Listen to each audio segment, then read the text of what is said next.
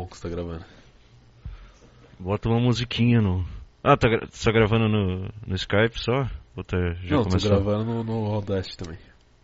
Ah, tá. Meu microfone tá bom aí? Meu áudio? Tá, tá tranquilo. Não melhor que o meu. Que agora eu tenho um microfone profissional. Não sei não, não parece muito profissional. Ah, o cara vai me humilhar assim. Pô, eu gastei dinheiro nisso aqui. Brincadeira. E não tá? foi. Não, cara, não teve nada a ver com o podcast, tá? Tipo. Eu só, eu só comprei pra fazer música, tá ligado? Daí acabei comprando um microfone junto. Pensei, pô, maneiro. Aí acabou servindo pro, pro podcast e tal. Mas... Não, tá meio estranho ainda o áudio, mas acho que você vai, vai arrumando aí que vai, alguma hora fica bom. Não que, É que não se eu ficar muito longe, fica baixo. áudio. Se eu ficar muito longe, fica baixo. Se eu ficar muito perto, fica assim, ó. Então, tipo, É, é. eu tenho que cuidar. Mas já fez muita música? Não. dá, dá uma palhinha aí. É, eu consigo, tipo, eu, te- eu comprei uma mesa de áudio, tá ligado? Aí eu consigo ligar microfone, consigo ligar guitarra, qualquer instrumento que seja. Você comprou uma Mas é mesa uma- que tem áudio? É uma mesinha de áudio, cara, uma interface pequenininha. O Cara, eu acho que eu sei que o Petri usa, o acho que o Hernani usa também esses microfones. Todo especialzinho. Ah, eu fico com o meu de 20 conto mesmo. Nossa, o teu é bom, cara, o teu é bom. Aliás, eu nem, nem paguei nesse fone. Peguei de um amigo meu. Peguei emprestado até hoje. Pegou emprestado e nunca mais vai devolver, né? Clássico. Não. Ele, ele é ouvinte, não tem problema não. Hum. Tá usando o microfone dele pra ganhar dinheiro ainda. Exato. Mas e aí? Qual E que é a boa de hoje? Como é que você vai? Tudo bem? Eu tô bem, cara. Tô tomando um café aqui. Tava planejando beber até morrer, beber até dormir, né? Mas... Que vida boa, hein? Muito saudável. aí eu pensei, puta merda, vou ter que gravar um negócio. Eu pensei, pô, fazer um cafezinho. Pô, não posso desmaiar de bêbado hoje como, como uma quinta-feira normal. É. Domingo, né? Vai ser postado domingo, então vamos fingir que isso aqui é no domingo. é porque domingo você pode desmaiar de bêbado, é verdade. É, pô. Férias eternas. E aí, cara, você não. Você falou que fez um. Não sei se você quer cortar essa parte depois, mas você falou que fez um entrevista lá. Não, eu vou fazer a entrevista. Vou voltar pro Wage Slave. Quer dizer, se eu passar nessa entrevista. Né? Não tô muito. tô muito afim não, mas vamos ver. Uma proposta boa. Chegar um cara lá com um pelo nos ombros. Gigante. Os malucos vão ficar com medo disso aí, velho. Não, eu acho que a entrevista vai ser por. por internet, sabe?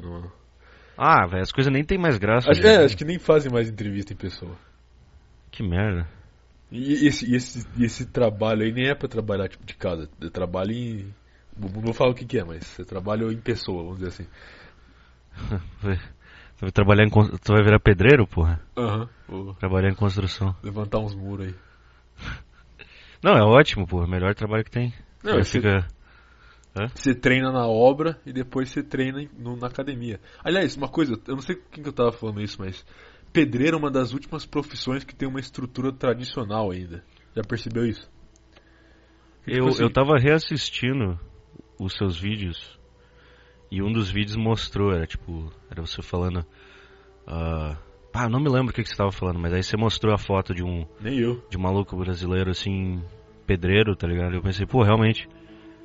É tipo, o cara que ainda tá no. Ainda tá no, no trabalho de fato, né? Não tá no meio de um, de um escritório lá fazendo bobagem, ele tá tipo trabalhando mesmo. Não, não, mas presta atenção, olha como é interessante a dinâmica do pedreiro. Vou fazer uma pergunta aqui, retórica.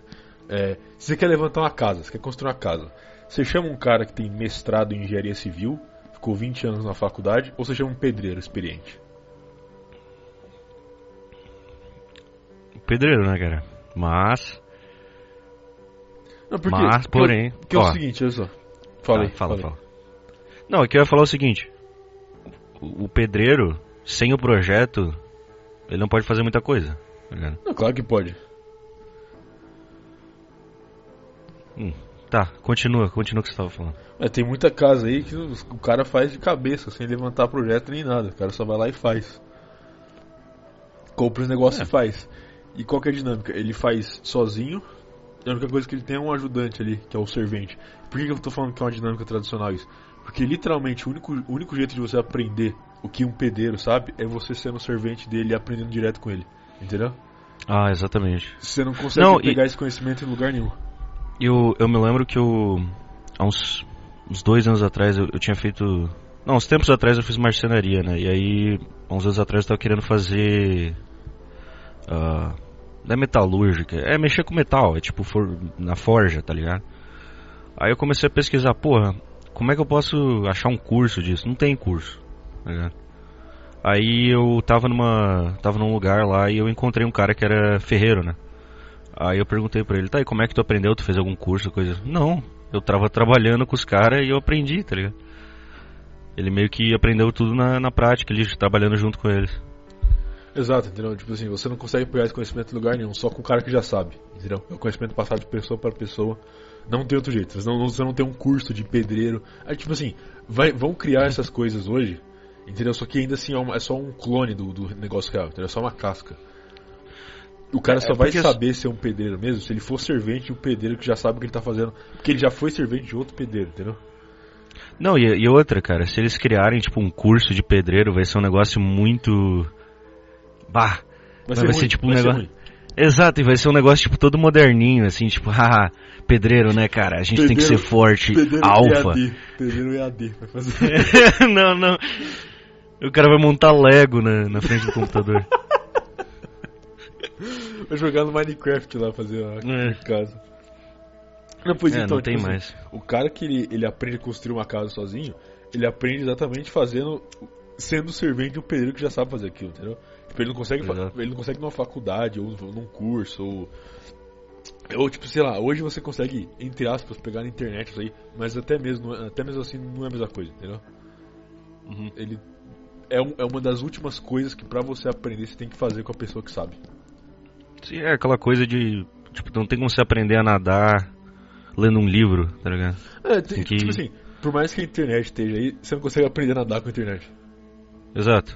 Você tem que fazer na prática e, Exato. e se fuder, tentativa e erro. Se afogar algumas vezes ali. Mas é. E aí, e qual, qual que é a moral disso? Hã? Seu áudio cortou aí, pera aí que eu tô peidando. Ainda bem que não dá pra ouvir. É. qual, qual, que é, qual que é era a moral desse assunto? Nenhuma, eu só. só- Não, só é interessante, tá isso, ligado? né? Mas é que a gente tem temas aqui, cara. A gente tem que trabalhar com. É que nenhuma. Você acha, que, você acha que eu ligo pra isso? Bom, então Pô, cara. vamos entrar no ponto principal, vai, vamos entrar no, no tema principal. Que é geopolítica. V- Vamos falar da ascensão da China e da queda dos Estados Unidos.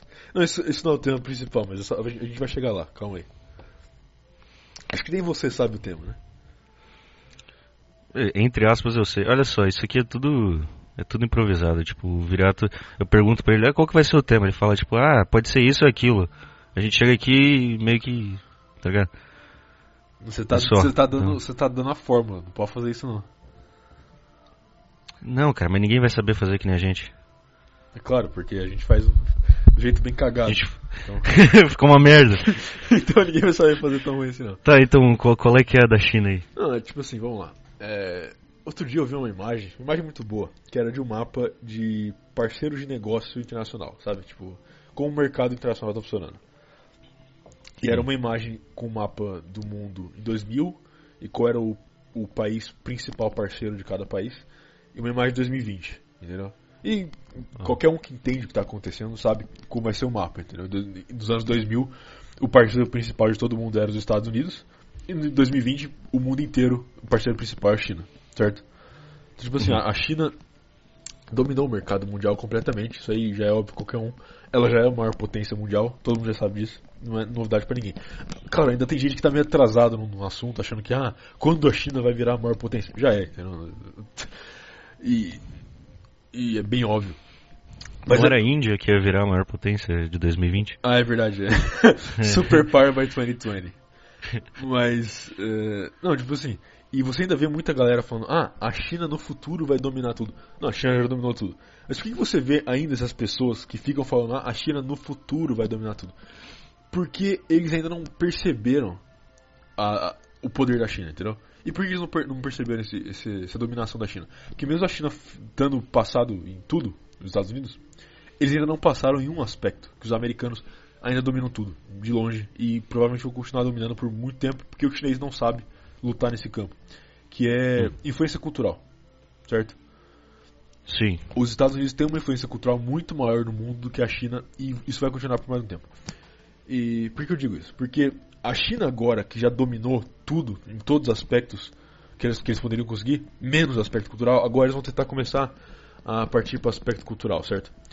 E eu pergunto uma coisa para você, que é o seguinte: qual é a maior exportação cultural. Eu, eu, eu digo cultural aqui entre aspas, vai. Dos Estados Unidos. Hollywood, certo?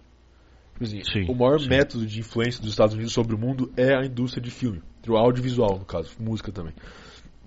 Mas principalmente filme. Entendeu? A, a, exportação de filmes dos Estados Unidos foi o que fez eles terem uma hegemonia cultural gigantesca no, no século XX, depois passando para o século, é, XXI.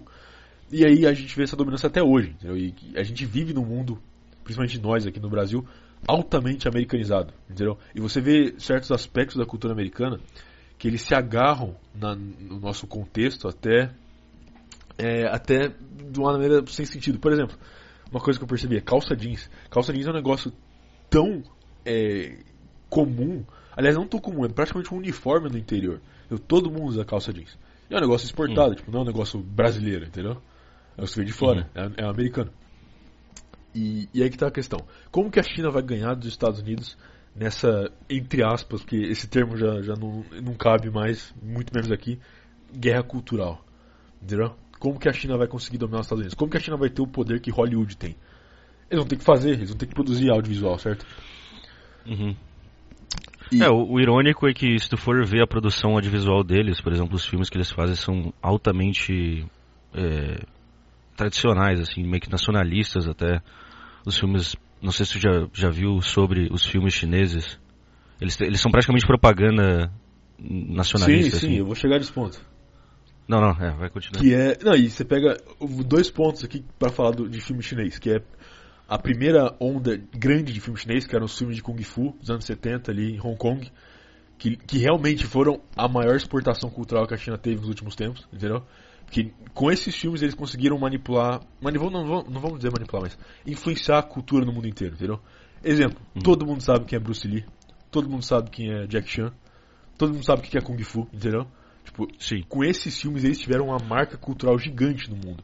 E aí esses filmes criaram uma outra onda de cultura que já vou chegar nela também. Mas você pega, por exemplo, os filmes que a China faz hoje, comparado com o que ela fazia nos anos 70, é, é tipo da água pro vinho. Os filmes que eles estão fazendo hoje para tentar ganhar dos Estados Unidos nessa guerra é horrível, é muito ruim. Entendeu? E aí, um, eu falo isso porque tem um filme que eu. que, que uma, a, o protagonista desse episódio tá nesse filme. Que tá é... assistindo filme chinês agora? É, claro, eu sou um, um crítico de cinema, eu tenho que, tenho que me especializar nisso. Acho que eu já falei desse filme em algum lugar, não me lembro onde. Hum. Mas, é... O nome do filme é O Vendedor Chinês. Já viu esse filme? Não. Talvez você já viu o cartaz desse filme, porque quando esse filme saiu, é, ele foi muito, muito promovido usando uma, uma tática, assim, vamos dizer assim. Esse, esse filme foi, é um filme chinês, feito pela China, é, pela indústria chinesa, aprovado pelo governo chinês e tal. Só que ele é 100%, é, a, a, o foco da audiência dele é ocidental. E por que que é isso? Se você olha qualquer cartaz desse filme, você pesquisar aí, você vai ver que tem duas pessoas muito famosas no ocidente. Né, nesse Pera, qual que é o nome? O vendedor chinês. É, as duas pessoas muito famosas que estão nesse cartaz é o Mike Tyson, que, né, quem não conhece Mike Tyson, e, e Steven Seagal, que é o protagonista desse episódio. Cara, uh, sabe uma coisa engraçada que não tem que tem a ver com o assunto, mas tem nada a ver ao mesmo tempo? É que quando eu era menor, eu achava que o Sidney Magal e o Steven Seagal eram a mesma pessoa, cara. Porque o nome, o nome era parecido e, e eu não sei, eu sempre achei eles meio parecidos, tá ligado? Não sei porquê. É, parece um meio- pouco. Eu não sei, mas é besteira, mas continue. Bom, enfim, Tua linha de raciocínio. esse, esse filme, tipo, o marketing desse filme, até todos os cartazes que você olha, é literalmente promovendo, tipo assim, ah, o Steven Seagal e o Mike Tyson vão lutar, entendeu? Um filme de ação contra os dois. É meio que. Sabe, esse negócio de, de pegar duas pessoas famosas e elas vão lutar, e esse é o, o ponto de Uhum. vender o filme. Fazem muito isso com, com o Stallone e com o Schwarzenegger e tal. Mas é mentira, tipo, se você assiste, assiste esse filme aí, é, o Mike Tyson tá em, sei lá. O filme tem duas horas, mais ou menos, acho que tem uma hora e cinquenta por aí. O Mike Tyson tá, tipo, em 10 minutos do filme. E o Steven Seagal tá em uns 15 minutos do filme, entendeu? E o melhor de tudo, Uhum. tem uma cena de luta que é, tipo, o filme inteiro eles vendem, como se os dois fossem lutar. Tem uma cena de luta entre eles, é bem no começo do filme. E a cena tem, tipo, sei lá, um minuto ou dois minutos, assim. É bem rápido. E o filme Uhum. inteiro, tipo, o trailer, tipo, é é 100% promovendo, ah, o Steven Seagal e o Mike Tyson vão lutar nesse filme chinês. É mentira. E. Então, não rola. Não, É, rola. tipo, Não, rola, peraí, não, Ah. deixa eu explicar. Tipo assim, tem a luta, só que eles não estão na, na, na mesma cena, sabe? Aham. Tipo, eles gravaram o Steven Seagal lutando com o dublê e o Mike Tyson lutando com o dublê e juntaram a cena, entendeu? Nossa, Não tem, velho. tipo, eles nenhuma parte aparece os dois ao mesmo tempo, entendeu? Mas deve ter ficado uma beleza esse filme, E aí, e aí eu fiquei me perguntando, assim, né? Fiquei me perguntando, pô, por que. Claro, eu já sabia a resposta, mais ou menos, mas fiquei. Vamos, vamos, vou dizer que eu tava me perguntando pro ouvinte entender o ponto. Que é o seguinte: por que, que o Mike Tyson e o Steven Seagal não estariam na mesma cena? Qual o problema? Ah, talvez seja alguma coisa de, sei lá, de agenda. Né? Algum só podia gravar em um mês, outro só podia gravar no outro, e aconteceu isso aí. Mas eu acho que pode ser outro motivo, que é um motivo bem específico, que é todo lutador mais famoso aí de. que já se envolveu com Hollywood, odeia o Steven Seagal. Sabia disso? Ahn, eu sei um pouco sobre o Steven Seagal, mas desse detalhe eu não sabia, cara. Me explica isso daí. É, geral odeia o Steven Seagal. Todo lutador famoso odeia o Steven Seagal. Mas tem algum motivo específico ou é. ou Sim, é por- porque ele é uma personalidade fraude. dele? É. Tem Quer dizer, uma- mesmo que eles botassem o cara. Mesmo que, o, mesmo que o Mike Tyson gostasse dele pra eles lutarem junto, não acho que não era muito certo, né? Exato, porque tipo, ele não tem capacidade. Ele não, ele não sabe lutar. Exato, ele é uma fraude. E é, é uma coisa interessante que isso até entra no assunto meio de transhumanismo, que é o Steven Seagal comparado, cê- vamos, vamos pegar tipo todas as, as estrelas de ação dos anos 80 e 90 e comparar elas, tipo Schwarzenegger, o Stallone, o Van Damme e o Steven Seagal. Pega- os caras têm mais ou menos a idade, a mesma idade, mais próximo. Ali, eu acho que o, o, o Schwarzenegger e o Stallone são mais velhos até que o Steven Seagal. Só que eles parecem muito, muito melhor que o Steven Seagal. O Steven Seagal tá, tipo, gordo, enrugado, entendeu? Ele tá com a cara inchada, ele parece muito mais velho que os outros caras. Sim. Não é? Tá parecendo eu, velho. E ele já tá assim há muito tempo. E uma coisa que é interessante do Steven Seagal, pra já, já dar uma, uma perspectiva da carreira de, de filme dele, ele fez, tipo, quatro ou cinco filmes bons nos anos 90 e depois nunca fez um filme bom de novo. Ele passou anos e anos fazendo vários filmes horríveis, um atrás do outro. Esses filmes que saem direto pra, pra DVD, sabe? E depois Aham. esse filme que, Eu que assisti- agora. Fala aí. Eu, eu, eu não sei se ele participou de um. Lembra do, do Sr. Miyagi, do Karate Kid? Aquele velho chinês lá, japonês, não sei. Aham. Ele fez uma porrada de filme de luta até enquanto ele tava vivo. E se eu não me engano, o Steven Seagal fez um filme. Não, eu posso estar confundindo, mas eu acho que ele fe- eles fizeram um filme juntos. Que era também de luta, assim, uma porra. Porque se, se esse filme não tinha o Steven Seagal, eu não sei se eu cheguei a assistir algum filme dele, mas. Eu tô ligado. Cara, você nunca cheguei assistiu a- o Steven Seagal? velho? Nada? Não que eu me lembre, cara. Passava direto um- na Globo. Me diz. Que Globo? Oh, Passava É, no, no mas Domingo Maior. tá, me, me diz um, um filme dele. Um Cara- filme conhecido, assim. É, Difícil de Matar, já assistiu? Difícil de matar, é tipo duro de matar, Exato. versão ruim. Saiu dois anos, dois ou três anos depois do, do Duro de Matar, chama Difícil de Matar. Caralho. Não, e pior, ele que escreve, ele que escreve os filmes, né? Não, não. Pelo não. menos os últimos recentes É, dele. os, os recentes é ele que escreve, mas tipo assim, os bons não é ele que escreve. Tem aquele muito bom Nossa. do, do trem, que é, acho que é A Força em Alerta, o nome, algo assim. Esse filme é bom, é Under Siege em, Em inglês. Under Siege. Título original. Muito bom esse filme. Tem aquele. Putz, aquele outro que ele é o policial que quer matar o. É a Força em Alerta. é. Tem outro que ele é um policial lá e quer, quer matar o cara. Meu avô adorava esse filme. Não lembro o nome. Acho que é. Alguma Ah. coisa da lei. Acho que é alguma coisa da lei. Não lembro. Enfim, Hum. ele tem um filme bom. A carreira de filme dele, principalmente nos anos 90, era boa. Na época que ele tava em forma. Na época que ele fazia cena de Sim. luta de verdade. Entendeu? Ele teve uma carreira boa nos anos 90. Só que aí depois ele basicamente ficou muito famoso muito rápido, porque esse- esses filmes na época bombaram, entendeu? Mesmo o, Sim, sim. o difícil de matar, sendo tipo, literalmente um clone, fez sucesso. Caralho, esse não. Parece muito uma paródia, velho. Parece mesmo. Não parece um filme real, tá ligado? Acho que o original é, é Hard to Kill. É tipo, a diferença é um pouco maior do que Duro de Matar, mas enfim. É. É, e aí ele pegou essa fama que ele ganhou nos anos 90, e aí é que tá uma coisa, que é, você vê o, o, o que ele faz hoje faz muito sentido com o que aconteceu com a fama dele nos anos 90. Que é, ele ficou muito famoso nos anos 90, só que como teve um delay cultural assim de uns 5, 10 anos no resto do mundo, ele foi ficar bem mais famoso em 2000, entendeu? Uhum. Tipo assim, quando a fama dele começou a decair nos Estados Unidos, é quando ele tava no auge da fama dele fora dos Estados Unidos, entendeu? Quando teve lá depois é, a Rússia se abrindo mais pra influência estrangeira, e aí ele começou, ele ficou muito famoso na Rússia com os filmes de ação dele, e muito famoso no Brasil com os filmes de ação dele, entendeu? Tanto que Uhum. um dos motivos aí que eu tava falando antes da de muito lutador não gostar dele. Teve todo aquele aquela, aquele negócio, não sei se você vai lembrar, quando teve a luta do Anderson Silva e do Vitor Belfort, Hum. que o Anderson Silva deu o chute na cara do Vitor Belfort, sabe aquele momento, momento histórico do, do MMA e tal. E aí Uhum. o Steven Seagal vai depois e fala, ah, eu que ensinei aquele chute pro, pro Anderson Silva. Caralho, eu não sabia desse detalhe. Tipo, eu, dessa parada da Rússia, eu sei que hoje em dia ele meio que virou um. Quase que um cosmopolita, assim. Tipo, ele meio que tem uma influência ainda.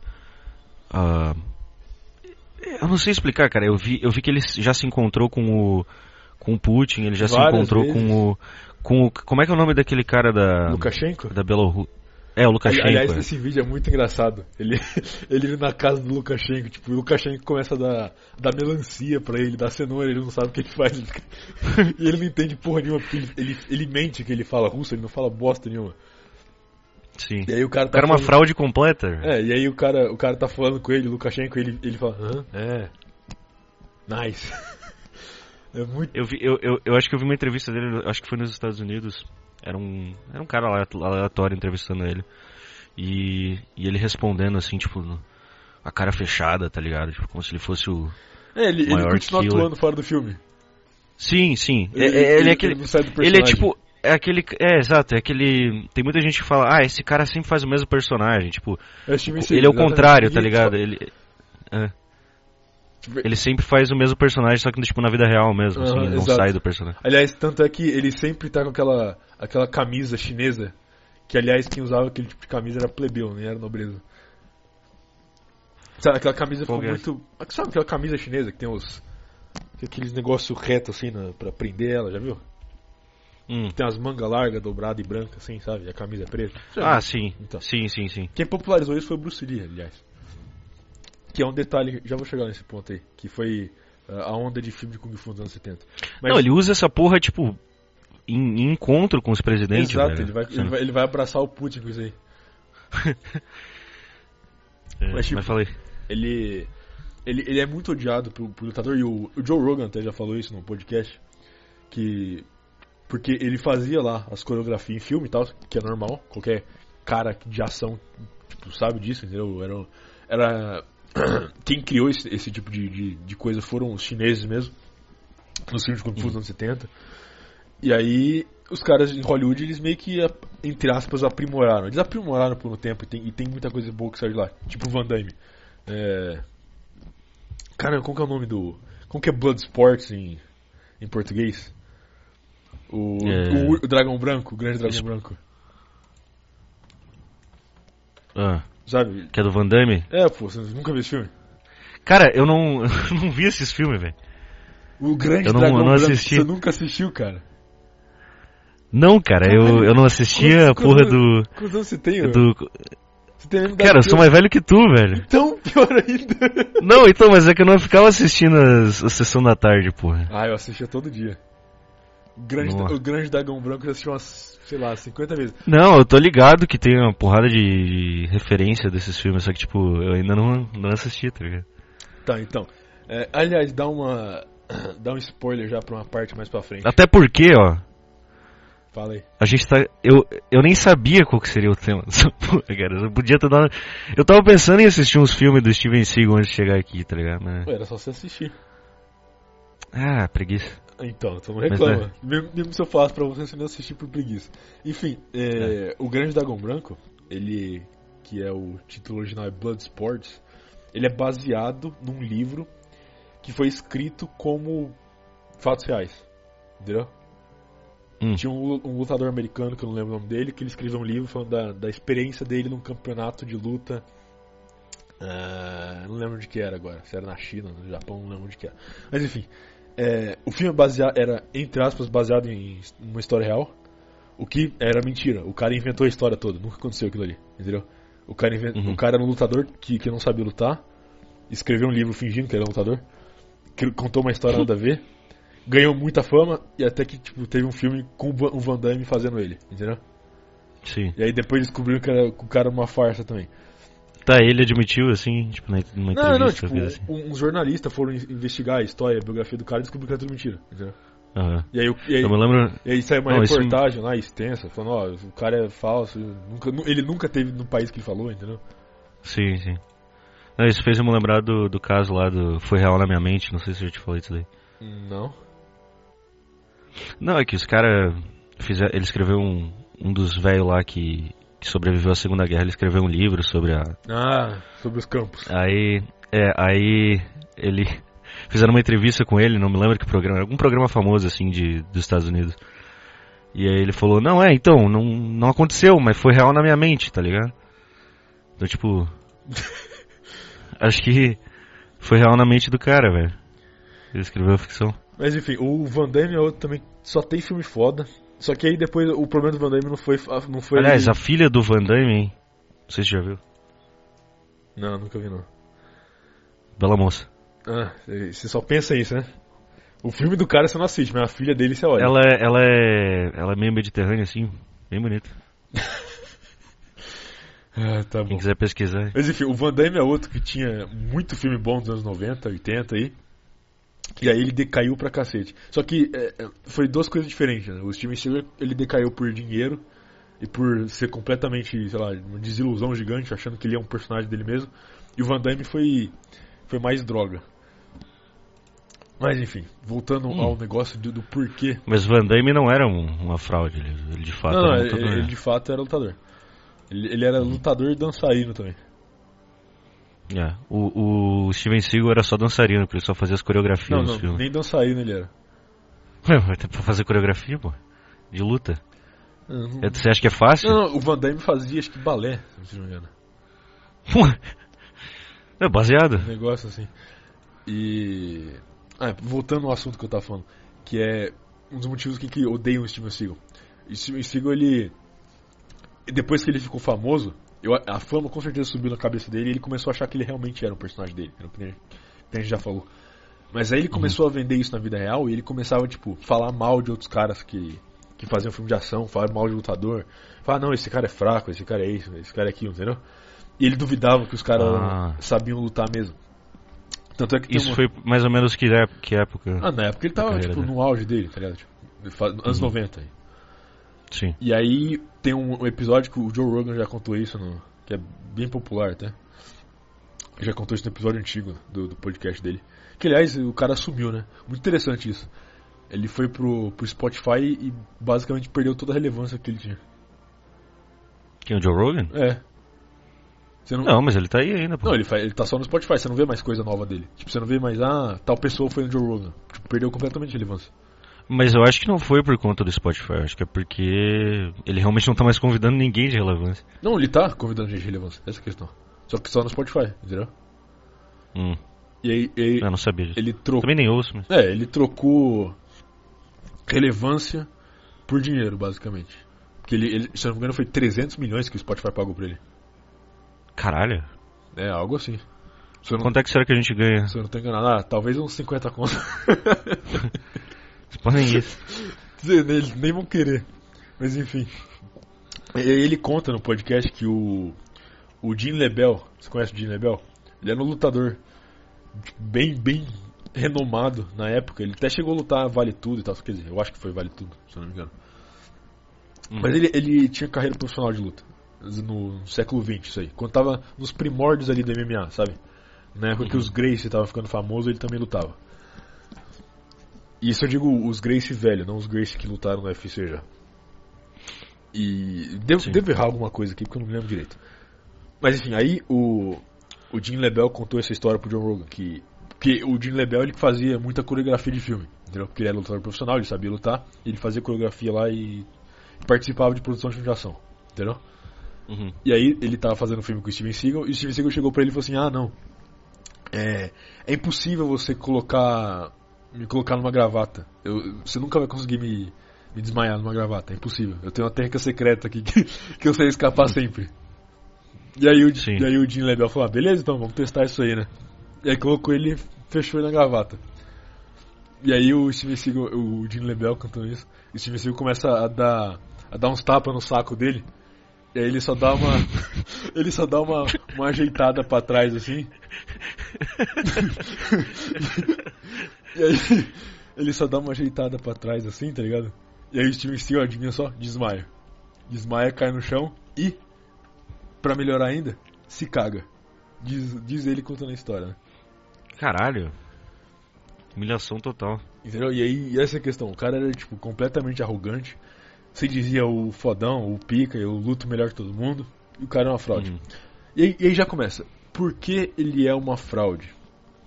E aí a gente vai voltar na questão do- dos filmes dos anos 70 de Kung Fu. É, ali quando começa essa onda de filme de, de Kung Fu, é, vamos voltar um pouco mais no tempo aí. Que é quando artes marciais orientais começam a ficar famosas no mundo. Se eu não me engano, posso estar enganado, mas se eu não me engano, isso começa bem mais quando tem a Segunda Guerra Mundial e depois tem a Guerra da Coreia. E aí um monte de soldado, não só dos Estados Unidos, mas de várias partes do mundo vão para mais pro Oriente. E existe uma troca cultural muito grande. No Brasil isso aconteceu hum, bem antes de acontecer nos Estados Unidos. Porque no Brasil você teve a imigração japonesa pra cá e eles trouxeram coisa que nem karatê, judô, etc. E aí depois o, o jiu-jitsu O próprio, o pró- próprio jiu-jitsu brasileiro, né? Que hoje em dia É, é, que- reconhecido pra caralho. É, tipo, o jiu-jitsu brasileiro meio que detronou o jiu-jitsu eh, japonês original. Entendeu? É, original, né? E aí. É, só que enfim, quando- e como isso se popularizou em mídia? Os soldados americanos voltando é, da, da Segunda Guerra e tendo visto coisa lá no Japão, tipo, visto os, ca- os caras lutando karatê, judô, aprendido, e aí voltaram pro, pros Estados Unidos e começaram a ensi- ensinar isso para outras pessoas, entendeu? E aí começou os primeiros dojos nos Estados Unidos. É, a mesma história da pizza também, se não me engano. A pizza foi os caras que foram pra Segunda Guerra ah, na Itália, e aí os caras se, se popularizou entre os soldados, os soldados voltaram e abriram um restaurante. Se eu não me engano, é mais ou menos isso. Tudo bem, já tinha. Não, mas os, os próprios italianos não, não foram pros Estados Unidos? Sim, foram, é isso que eu vou falar.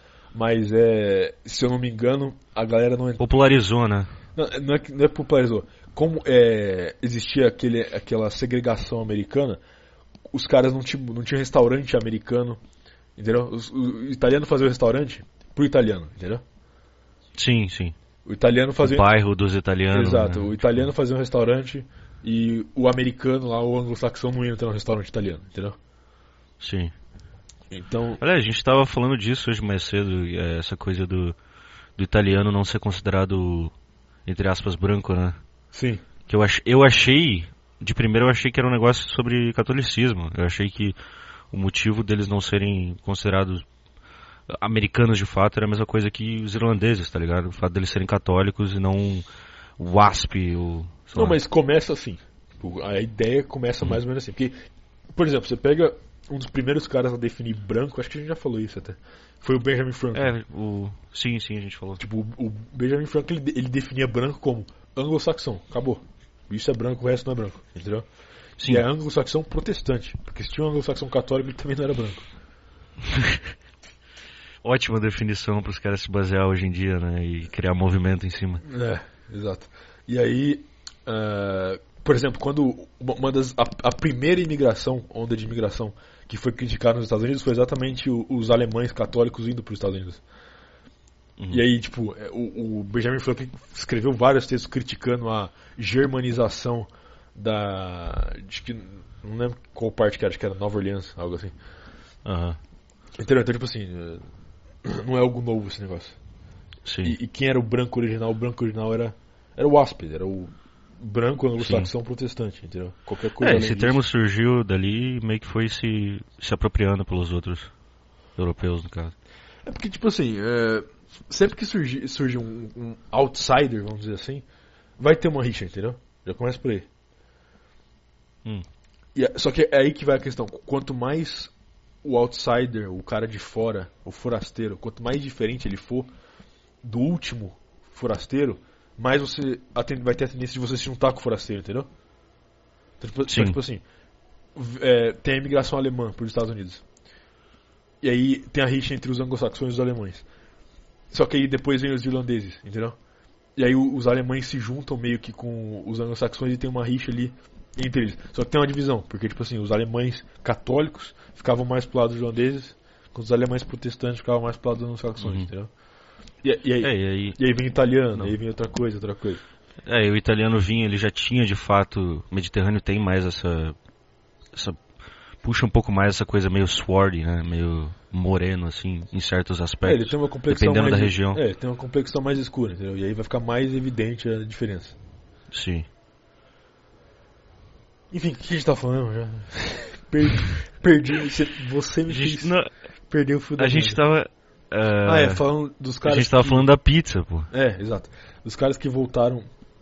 Então, enfim, o soldado americano, anglo-saxão, agora ele abre restaurante vendendo pizza e aí faz sucesso, entendeu? Uhum. Porque aí agora o americano pode comer porque ele tá no restaurante americano. Aliás, o Papa John's é é, descendente, é ascendente italiano? Não sei, cara.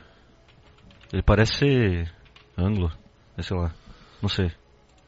Eu, Porque Papa John's é tipo referência de pizza, eu né? acho que ele não. Não, é italiano ele não é, não. Isso eu tenho quase certeza que não é. Aham. Aí, ó. Porque ele é muito branco Não. para ser italiano. não, porque. É porque eu lembro que o sobrenome dele não era italiano. Algo assim. Aqui, ó. Aham. Peguei. Vamos ver o early life dele aqui. Judeu. Não, é alemão. He has German ancestry. É só, o cara é ale- É, então, alemão e vende pizza. Aí, tá vendo? exato. Teve aquela Domino's Pizza também que ficou popular. É, os caras tipo americanizam tudo, né? Tra transformam numa empresa, num negócio capitalista, no fim das contas. Cosmopolita, é, é um negócio. É, é. Produção em massa. Fazer Exato. rápido. E aí, e aí você tem a pizza brasileira, que é completamente outro mundo também. Pizzaria bate-papo, tu lembra dessa daí que os caras faziam pizzaria com computador no meio? Eu, eu lembro disso pizza, aí. Pizza de sushi. Ah não, pizza sushi ainda tem muita. Pizza de cachorro quente, pizza de estrogonofe. Que isso, cara? Pi- Onde é que você mora, velho? Sério que não tem pizza de estrogonofe aí? Pior que é boa. Hum, deve ter, mas nossa, velho. Tá maluco. Pizza de. Porra, tem um monte de sabor. Não, pra mim é calabresa, mussarela, quatro queijos ali, queijo, né, no geral. E portuguesa, sei Ah, lá, vamos coisas assim. lá. O resto, o resto é, é coupe. Pô, eu, pepperoni é minha favorita. Pepperoni Opa, pepperoni é muito bom, cara. e frango catupiry. Pepperoni. Frango catupiry é muito boa. E é brasileira também. É, eu enjoei um pouco de frango catupiry, mas pepperoni, puta, muito bom. Enfim, vamos voltar. Vou voltar ao Os caras acabam falando de Os cara- pizza no mesmo bagulho. Os caras obesos aí. É, não, é, continue. É, enfim.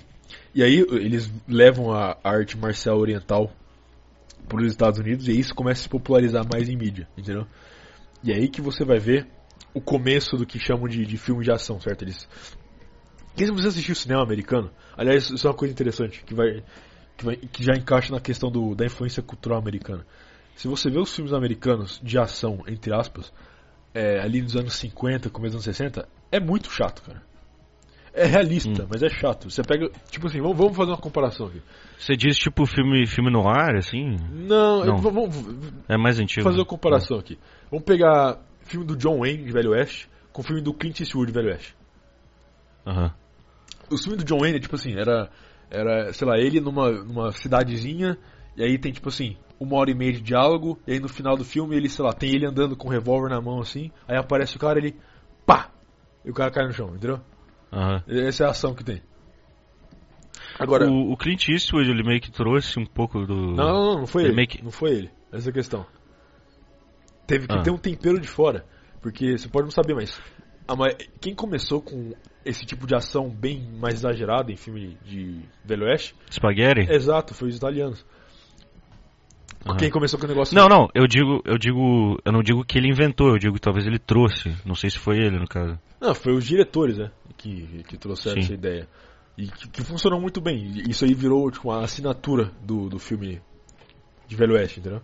Que, é, que, é- Uhum. que- que, curiosamente é meio que o final da onda de filme de, de Velho Oeste. Você teve tipo uma onda de, sei lá, uns 15, 20 anos só de filme de Velho Oeste nos Estados Unidos. E o começo dela e até a metade é só esses filmes bem devagar, bem diálogo, pouca ação, tipo, a ação que tem os- o cara andando com, com o revólver e dando uns tiros, entendeu? E aí você vai disso Sim. pro Clint Eastwood, tipo, em cima de um cavalo com duas pistolas, dando tiro pra todo lado, entendeu? Uhum. Negócio frenético. Aí, aí, E depois, qu- quando é que entra Indiana Jones? Eu acho que entra só lá pelos Ah, é, anos isso é bem 70, depois, 80. bem depois. É, é. Uns 10 anos depois. Que daí vai começando a pegar a ação mesmo, né? Tipo, ah, o filme inteiro é baseado numa aventura, numa... Exato, exato. Hum. Mas quem revolucionou esse negócio da ação mesmo foram os chineses. Que, que- principalmente a cena de filme de Kung Fu de Hong Kong, da onde saiu o Bruce Lee e o Jack Chan, por exemplo. Aquilo aí tinha muito, muito filme bom. E aquilo aí revolucionou a questão de, de você. É, como você fazia a coreografia de uma luta corpo a corpo, vamos dizer assim, entendeu? Uhum. E aí você tem, tipo, clássico que nem é. Enter the Dragon, como que fala? Eu não eu não lembro os títulos em português. Acho que Enter the Dragon é. Não, não, não. Enter the Dragon é o. Acho que é Operação Dragão. Operação Dragão, é. Eu, eu não lembro o nome desse filme, peraí. É o que tem um ator que também o. O, Van Damme luta com ele no Grande Dragão É, Branco. Operação Dragão, é isso aí. Aí tem, aí tem o, o Voo do Dragão, que é muito bom também. Aham. Tem a Fúria do Dragão, que é muito bom também. O Dragão Chinês, que é muito bom também. Não, Esse filme dele é tudo dragão. Menos o último. O último, o último é O Jogo da Morte. Aham. Pior que teve um, Que é ruim esse filme, teve uma polêmica, teve uma polêmica bem recente até, ah, uns anos atrás, de um, um aquele filme do é, Uma Vez em Hollywood, uma porra assim. Ah, é, Aquele- do, do Tarantino, né? E, o e aí, é, e aí o, Tarantino meio que fez parecer que o Bruce Lee não era um lutador de verdade, que ele era só tipo um outro charlatão, um charlatão tá Aham, ligado? é. Eu Os caras eu- ficaram putos, velho. Cara, eu acho que até os caras. Cara, até os caras que são, tipo, japonês, eu acho que ficaram putos com isso. Eles ficaram, tipo, não, ele tá desmerecendo a masculinidade Asiática, asiática, é, uma porra assim. É. Porque, te- nossa, teve muito meme disso, do- daquela cena do. É o Brad Pitt, né, que bate nele. É. É, e ficou, e ficou, ficou um negócio muito. O homem branco, Exato, ficou muito. másculo, batendo no. no- Um asiático Nossa. magrelo, é. Ficou muito o que é interessante, porque eu ia falar o seguinte: é, essa cena do, do. de filme de Kung Fu da, da China, de Hong Kong, no caso dos anos 70, ela era um negócio bem nacionalista. Bem, bem identidade chinesa. Tanto é que esse Uhum. filme aí que eu tava falando, Dragão Chinês, é aquele que. Não sei se você já assistiu, ou você já viu essa cena, mas é um que ele entra num dojo de karatê e, e luta com todo mundo ao mesmo tempo. Você já viu isso aí? Essa cena é muito boa, é muito bem feita. Não tem nada de realismo, mas é muito bem feita. Entendeu? É, acho que É não. muito bonito. E aí, tipo, ele entra e, e- e o dojo é tipo cheio de cara lutando karatê. E aí, Eu já vi essa cena várias vezes, mas em outros filmes. né? exato. Não, e, e a- questão, tipo assim, eles copiaram esse negócio umas 30 mil vezes, né? Tipo, a China adorou Uhum. esse conceito do, do chinês sozinho batendo em vários japoneses. O que, Uhum. o que não tem nada de realidade. é literalmente o contrário. Até, que é- até naquele filme, aquele filme mais recente, do Ip Man. O Ip Man também virou um ícone. Os caras transformaram ele num ícone de, de nacionalismo chinês. Ah. ah, pera. Como é que escreve essa merda? O quê? Como escreve essa merda? Ip Man. Acho que tu. Eu acho que tu comentou desse em outro. Em outro episódio. Yip Man. Bom. Eu vi um negócio Esse- sobre isso daqui uma E- vez, mas esse, não. cara, esse cara foi professor do Bruce Lee. Aham. E aí. Bom, e aí, tipo, tem, tem uma cena exatamente igual. No, tem, tem, acho que tem uns três filmes dele, se não me engano. Três ou quatro. Fizeram uma puta de, um- uma. De uma série aí da, sobre, entre aspas, vida do cara. Entendeu? E aí tem uma, Uhum. tem uma cena no filme que, tipo assim, quando o Japão invade a, a China, é, aí descobrem que tem um lutador muito famoso chinês lá e colocam ele no dojo. E aí, de novo, vai um monte de karateca japonês profissional e apanha pro cara sozinho, entendeu? Uhum. Esse, esse trope virou muito, muito popular. Sim. E- e outra coisa engraçada desses atores, o Bruce Lee e o filho dele, o Brandon Lee também, tipo, os caras morreram muito cedo, tá ligado? Aham. Me- E, e os ambos foram mortos, tipo. Foram mortos não, né? Mas morreram em meio a gravações, tá ligado? Não, não, o, o filho dele morreu na gravação mesmo. Ele, era, ele, Sim, sim. ele tomou um tiro que era pra. Era pra ser bala de mentira e era colocar na bala de verdade na arma. Eu, eu não cheguei a assistir muita coisa, mas eu vi aquele. O Corvo. É, foi, do- foi do nesse Brandon filme aí que ele morreu. Sim. O filme é, o filme é legal, cara. Mas é antigo, né? Então fica aquela coisa meio. meio. E o quê? O que, que, Tipo, não é tão realista, coisa assim. que, que você tem contra filme Ah, meu, os gráficos não são bons. Eu acho o contrário, pra falar a verdade. Eu acho que, tipo assim, acho que teve meio que uma, uma bell curve, assim. Que o- os filmes chineses dessa época, eles são muito, muito mais realistas do que filme de ação que você tem hoje. Hum. Tipo, se você compara qualquer filme de, de Kung Fu da época com, sei lá, Velozes Furiosos. entendeu? Eu digo Velozes e Furiosos mais recentes, sabe? Esses, esses aí que tem, tipo, umas, umas coisas muito nada a ver. Entendeu? Sim. Mas enfim. É, É. Um, um filme muito bom americano que era. Puta, como é que era o nome? É. Identidade Born, eu acho. Não sei se você já Sim, viu. a trilogia Born, com, com, com É. é o nome dele? Matt Damon. Que eles. É, o Matt Damon lá. ah, que eles fizeram. ah, fizeram umas cenas de ação bem puxadas, assim, tipo, pra. É, é um negócio meio que. Foi meio que novo até. Eles meio que criaram umas cenas com a, a câmera, tipo, pegando bem nas lutas, assim, sabe? Os golpes e tudo mais. Foi um negócio meio que novo, assim, pra época. E. É um filme. É uma trilogia boa. Na verdade, eu só assisti um deles, mas. Ah, quem, quem meio que reviveu, deu uma revivida em gênero de ação foi John Wick também, né? Bem John Wick recente. também. ah. Mas enfim, quem. Bah, eu assisti o John Wick 1, aí eu fui ver o 2, eu fiquei, ah, cara. É meio. Tá ligado? O cara só fica lutando o filme inteiro, tá ligado? Tipo, é legal, mas, pô. Já entendi, velho. Tá, o cara é fodão. Sei lá. Um filme, um filme ia ficar, tipo. Tá ligado? Ia fechar uma. Mas sei lá. Enfim, se você quer ver cenas de ação realmente boas, que você não, não, tem, em fi- não tem em filme é, ocidental isso. Tipo, isso é só em filme chinês mesmo, da época. É, pega os filmes de Kung Fu dos anos 70 pra você ver. Um, um- um que eu adoro, cara, com o Jack Chan, que é Drunken Master. Esse filme é muito bom, cara. Gosto muito Hum. desse filme. Acho que. Não lembro o nome em português. Mas é um que. é, tipo, o filme não tem nada de história, é só, é quase só luta. É só ele treinando. Mestre Invencível? Deve ser isso. Mas é basicamente, Não, isso não. tipo, ele é um moleque mimado que acha que sabe lutar muito, só que na verdade não sabe lutar muito. Daí um ca- aí chega um lutador lá que quer matar todo mundo e bate nele. E aí ele tem que aprender a lutar com um cara bêbado lá, que, é um, que ele acha que é um mendigo, mas na verdade é um mestre de Kung Fu. Entendeu? Maneiro. Não, mas o, o, o Karate Kid não era um pouco isso? O, o primeiro lá? Tipo, o velho era tipo um velho todo fudido e tava ensinando ele a lutar. É, de novo, isso aí tem muito em filme de. Sim, virou um trope, né? Exato, tipo, ah, é o. o velho que, que parece ser um velho, mas na verdade ele é um mestre de, de alguma arte marcial, entendeu? Sim. E aí, enfim, o que aconteceu? É, esses filmes ficaram muito popular nos Estados Unidos, no mundo inteiro, no caso. Tanto é que, tipo, Bruce Lee, ele é. Você fala Bruce Lee, todo mundo sabe quem é. Quer dizer, pelo menos já escutou o nome. Be like water, my friend. É, pelo menos já escutou o nome, pelo Clássico. menos. Pelo menos alguma coisa sabe do Bruce Lee, entendeu? Sim. E aí, o que começou a acontecer? Começou a surgir várias pessoas que falavam assim, dar um exemplo. Ah, eu luto tão bem quanto o Bruce Lee, eu vou dar aula. Entendeu? Hum. Começou a surgir várias pessoas que começavam a abrir escolas de luta e dojo e falar que ah, eu sou mestre no estilo Sakunjin Babum, entendeu? Basicamente, um monte de gente começou a, começou a surgir muito charlatão que inventava coisa, entendeu? Uhum. E aí a questão é, pensa o seguinte, você é um cara ignorante, você não sabe de nada, você nunca nunca lutou na sua vida, nunca fez nada. Aí você vê, pô, esse cara que tá falando que ele luta tão bem quanto o Bruce Lee, e ele tem umas fotos aqui vestido que, que, que nem lutador, e ele faz umas poses legal, vou lá aprender com ele, entendeu? Aham. Não era como se ele pudesse pesquisar na internet, tipo, ah, lutas realistas, tipo, estilos de luta que Sim. funcionam, entendeu? Porque o cara, ele, ele, ele, viu, ele viu numa revista. É, ele tá nos anos Não, 70. real, e tipo, e ele viu o que? Ele viu o filme. E, e ele se baseia no filme. Exato, entendeu? E aí que tá, o filme tipo, é é um negócio pra ser teatral, não é um negócio pra ser realista. Entendeu?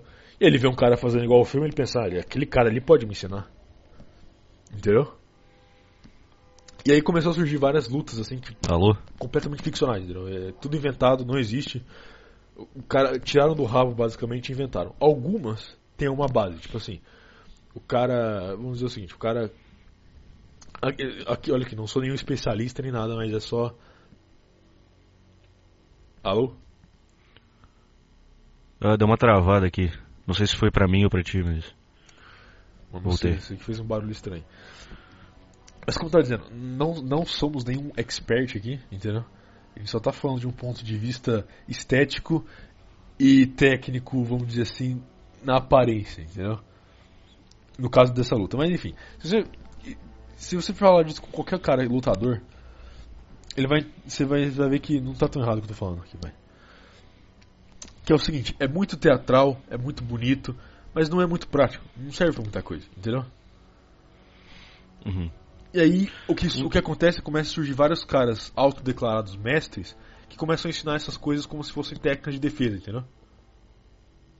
Uhum. Tipo, ah, eu vou te ensinar a técnica da mão morta de Tachunvin, entendeu? E os caras começam a inventar coisa e, e tirar coisa do rabo e fazer teatro. Vou te ensinar aquele golpe do Kung Fu Panda que detona os caras. Vou te ensinar o Kamehameha, o que não é mentira. Tem várias. Aí, aí isso vai ser mais. um pouco bem depois disso. Vai começar nos anos 90 isso aí. Mas começam Ah. a surgir caras que vão falar, tipo, não, eu desenvolvi uma técnica secreta que eu uso o meu Ki pra. pra derrubar a pessoa. E tem muito, muito, muito vídeo disso, cara. Muito vídeo mesmo. Se você Eu lembro. Você vai achar um monte. ah, eu lembro que eu via muitos anos atrás um cara que usava energia chi, assim, ele tipo. É, é chi, né? Não sei. É, é, tem vários. Ki, foda-se. E aí ele. Ah, o cara. No, no vídeo o cara, tipo. Levitava. Porra toda, tá ligado? E os caras inventavam. Isso aí já é bem, bem mais exagerado. Mas o que você Não. vê, o que você vê comum é tipo assim, é um cara. Pro chi, pro chi tudo é possível, cara. O que você vê, e e e aí que o negócio fica muito bom. É, você vê uns gordão. Zero, o cara parece, tipo assim, zero atividade física, obviamente. Cara. Esse cara não luta bosta nenhuma, o cara é gordo, tá brincando comigo. Nem sumou esse cara consegue Ah. lutar. E aí o cara tá lá de kimono e tal, com, com a faixa preta, e aí ele tá lá, tipo, com as mãos balançando assim, ele coloca a mão na frente da cabeça do cara, do aluno dele, obviamente, e o cara desmaia. Entendeu? Ah, Então começou, começou a ter essa onda de charlatão inventando coisa e basicamente tudo, tudo, tudo se resolve, tudo se resume até no aluno. Porque é o aluno que convence a, o negócio. Quer dizer, a imagem no caso. Ele convence como? Caindo, atuando junto, entendeu? Tipo, é tudo uma atuação. sim. Entendeu? Então, Sim. então voltando aí na, na- no protagonista, Steven Seagal. É, ele, se, ele se declara um faixa preta profissional em Aikido. Ele é faixa preta em Aikido? Não sei. Eu duvido. Mas se. Creio que não. Creio que não. Mas se você olhar qualquer demonstração de Aikido dele, é, você vai ver que não parece muito verdade. Você vê que Não, não, tipo, não é. né? Tipo, não faz eu já sentido. vi ele lutando, eu já vi ele lutando com, tipo, gente menor assim que ele. Porque o cara também é gigante, né? Ele tem, sei lá, quase 2 metros de altura, mas. Isso também não significa nada. E, tipo, ele tava lutando lá com o maluquinho e. E fez, fez uns golpes, tipo, nada a ver. O cara meio que deu, tipo, ah, fui derrotado. Só que, tipo, tá na cara que é, Exato, que é falso. que é combinado, né? É. E tipo, tem uns vídeos dele que é absurdo, que é, tipo assim, três, quatro caras indo pra cima dele, ele, e ele, tipo, ele, ele não se dá nem o trabalho, nem, nem o trabalho de parecer realista, ele só, tipo, levanta a mão dele assim, faz um, um- uma, ba- uma balançada assim com o cotovelo, e os, os caras saem voando, entendeu? Sim, sim, Então- eu já vi. Um ou dois, ou ele, ele literalmente tem superpoder e tem, consegue fazer telecinese com os caras, ou ele tá Ele mentindo. tem um orgônio muito alto. Ele tá, tá manipulando o orgônio dos caras. Mandando ondas de orgônio Não. pra cima dos caras. Ou é mentira, é mentira, entendeu? Tipo, ele é um charlatão. E. Mas é muita cara de pau, né, velho? E aí que tá, eu acho isso muito, muito sujo, cara. Entendeu? Porque quando você vê o vídeo desses caras que claramente é, é, é claramente falso, entendeu? O cara tá fingindo que ele tem um superpoder de ki, ele faz uns negócios com a mão e ah! Ele- basicamente o Kamehameha. E o cara, o aluno dele, aluno entre aspas, né, que é mais um ator, cai no chão, se joga, ah, morri, entendeu? Uhum. A questão é que você olha, em- sempre que tem esses vídeos dos caras fazendo essas, essas apresentações bem exageradas, você olha na plateia, cheio de criança, entendeu? Cheio de, de mulher, de senhora, de velho. O que o cara vai pensar? Pô, se eu aprender isso aí, eu vou ser invencível, entendeu? Sim.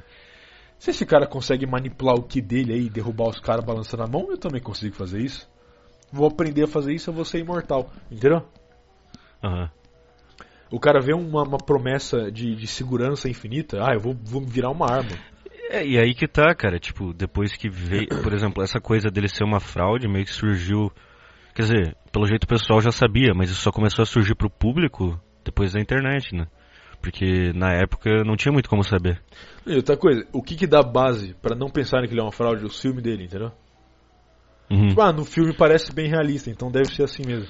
Será que o cara chegou no nível que ele, que ele começa a acreditar na própria mentira, uma porra assim? Aí, eu vou chegar nesse ponto, vou chegar nesse ponto, porque existe isso. Uhum.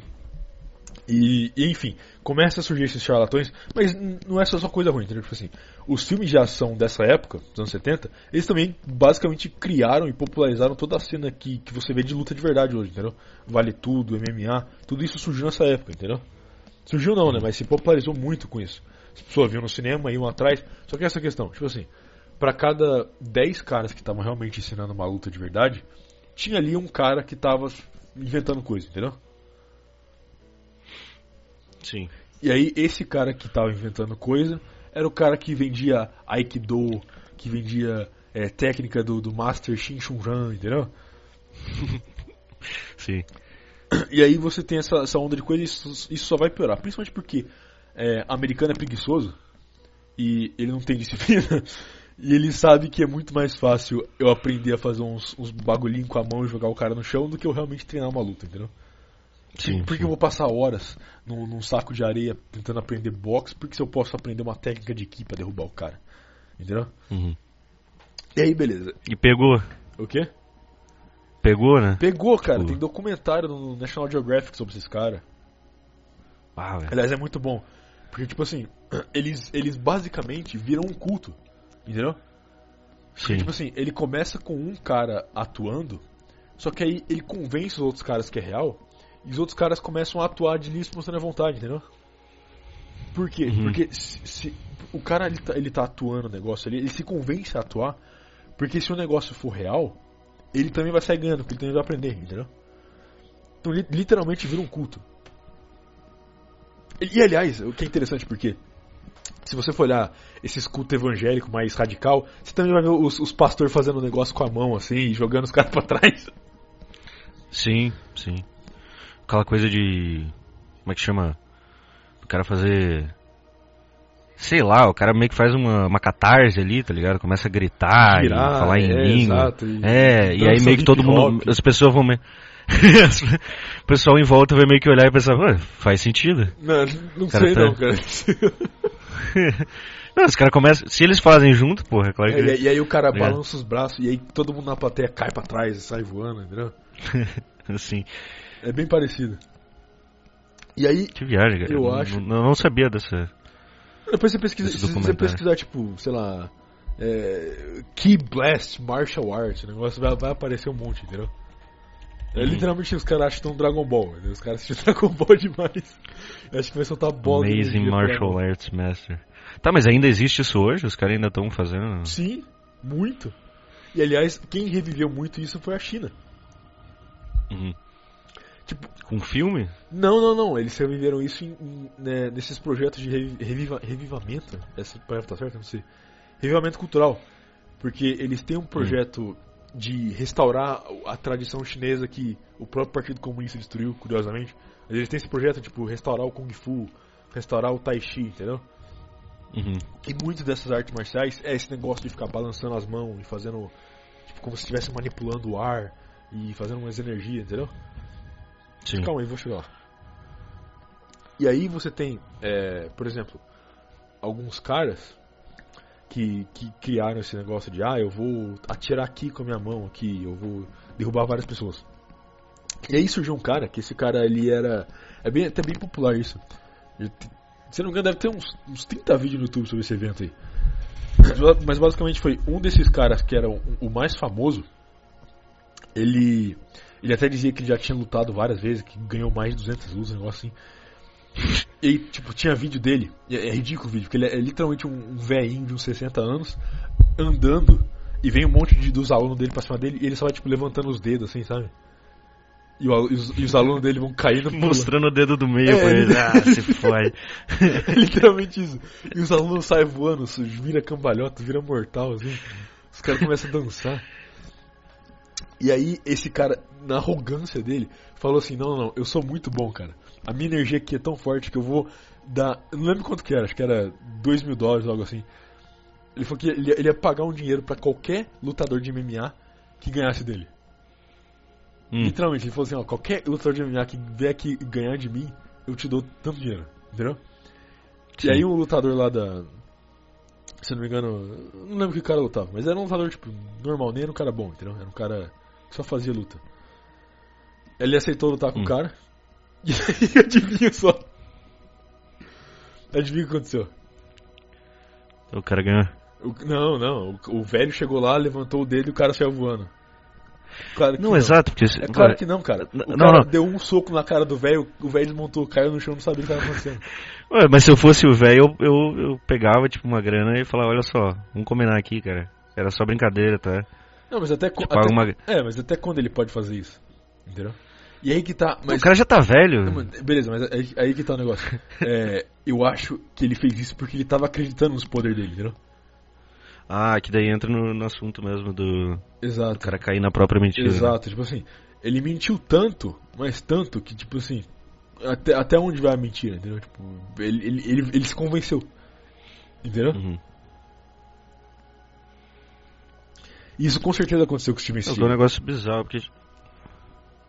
É, isso é um negócio bizarro, porque, por exemplo, pensa na, na visão do Steven Seagal. Ele tava fazendo tudo aquilo, é, fraudando toda aquela imagem, aquela coisa, e ganhando muito dinheiro, e. E ele sai na rua e todo, mundo, ac- e todo bem. mundo acredita.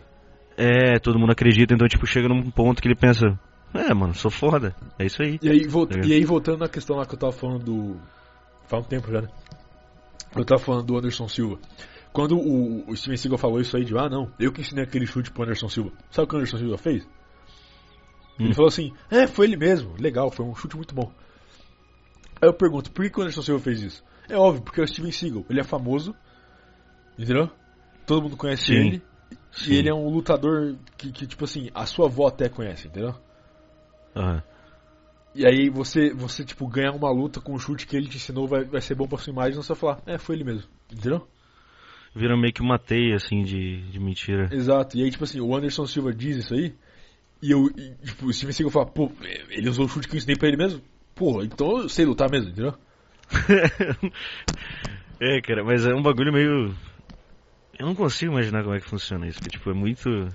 E aí, e aí, de novo, tipo assim, ele vai lá tirar foto com o Putin, tipo, ele tem reunião com o Putin lá e os caras apertam a mão lá e, e, e, aliás, ele, ele tirou cidadania russa e o Putin foi pessoalmente assinar a cidadania dele. Olha só. E aí, É, nesse ponto. Não sei como é que seria a minha reação pra isso. Não, ligado? exato, Acho que e eu começaria a acreditar E também. por que, que o Putin fez isso? Porque o Steven Seagal é uma figura famosa no mundo inteiro, então ter uma foto com ele é boa, boa coisa, entendeu? É, Sim, então o Putin sim. pensou, pô, se eu tiver um, vídeo ali abraçado com o Steven Seagal, vai ser muito bom pra imagem. Beleza, chama ele aí. Ele fez, eles fizeram uma entrevista junto, né? Sim. Steven, o Steven Seagal é tipo do lado do Putin, é tipo uma parece Putin parece uma criança, velho. exato. Que ele é mó baixinho. E aí, e aí, de novo, mesma coisa que a gente tá falando do Lukashenko. Entendeu? O, o cara, o presidente da Bielorrússia. Pô, se o Uhum. Steven Seagal estiver comigo, as pessoas vão, vão gostar mais de mim porque tem um ator famoso aqui de Hollywood junto comigo, sendo meu amigo, entendeu? Sim. Então, Sim. e- e- entende o que eu tô falando? O cara começa. O ego dele é inflado pela própria coisa que ele criou, que é uma mentira. Uhum. E aí, e aí você tem. E também, e, e- e essa é a questão, cara, tipo. hum, Tá, digamos que ele continue fazendo isso pro resto da vida dele. No máximo vai ter o quê? Vai ter, tipo, gente falando na internet, mas, tipo, quem é que vai realmente tá disposto aí falar. Ah, quer saber, cara, você é uma fraude, eu vou lutar com você e agora eu vou te destruir, tá ligado? Ele não vai E, aceitar. tipo, mesmo que alguém faça isso, ele vai falar, né, Exato. não, você é muito fraco, Exato. tá ligado? E aí, tipo, ele já tá num nível onde ele não precisa mais fazer nada, é só continuar até morrer. Mas aí que tá, ele, ele, ele entrou num nível de fraude que é perigoso. Hum, Porque é o seguinte, é, não sei se você sabe, essa, parte. é, Eu tento, eu tento ser sério, mas é muito engraçado. Não faz sentido É. nenhum. Ele literalmente é, tem um seriado dele, que não ficou muito famoso, mas tem um seriado dele, onde ele virou um policial de verdade, não tô exagerando. Tipo, era literalmente, sabe aquele, aquele negócio que tem na. Não sei se ainda tem, mas tinha. é, na Band, se não me engano, da polícia e tal. programa. Sim, sim, programa policial. Exato, programa policial lá que era, tipo, é basicamente um câmera dentro da viatura. Os caras Aham. fizeram isso, só que o Steven Seagal era policial de verdade. Não era mentira, ele realmente era policial. Caralho, Então, tipo assim- por que ele não morreu, velho? É, boa pergunta, acho que foi bem controlado o negócio ali. Mas era tipo, ele ensinando o policial a atirar, entendeu? E ele, e ele falando, tipo assim, não, porque eu sou o mestre da, de armas e eu, tipo, eu demorei Caramba. muito tempo pra aprender com essas armas. Eu sou faixa preta em Glock. Era mais ou menos isso. Então, tipo, o cara completamente. A fraude dele tá indo tão longe que, tipo assim, pessoas de importância real estão começando a acreditar, entendeu? Começando não, Sim, acreditam 100%. E aí que tá. Chamaram ele, olha só. A polícia de, de. Não lembro que lugar que era, mas a polícia de algum lugar dos Estados Unidos chamou ele pra dar um treinamento de como os policiais deveriam reagir quando tivesse um tiroteio em escola. Nossa. Entendeu? Era. tipo assim, imagina, tá um cara atirando na escola lá, o molequinho maluco americano atirando na escola, aí chega os caras, hum, nós vamos usar o treinamento do Steven Seagal agora. Eu vou, eu, vou, eu vou mostrar o dedo do meio pra ele, ele vai cair no chão. Eu vou, eu vou, vou acenar minha mão assim e puxar o cotovelo dele e ele vai sair girando. E não um peão. Não, mas aí. É. Isso já entraria no outro negócio que é questão. Mas ah, não, não vamos. Falei. Eu ia falar do negócio da, das school shooting em si, né? Que já é um negócio meio bizarro. Sim, isso é um fenômeno bem americano. Não, e é, e é um negócio tipo. Geralmente os caras usam SSRI, né? Tipo, antidepressivo, essas porra. Aí tem todo um. Aí às vezes é numa cidade que, tipo, quase não tem habitante. É aquele caso lá do Adam Lanza lá, mas, Exato. bom, isso daí já muda de assunto. É um assunto bom. É um assunto bom, mas. Não sei se você quer falar disso. Eu vou. Cara, dá pra dar uma pausa? Dá, ué. Ou melhor, Fazer um café. vamos fazer a pausa sem dar. Quê? Entendeu a piada? Ah. Sexo? Essa é a piada? Essa é a piada. Bah, tá. Eu vou fazer um café, eu já volto.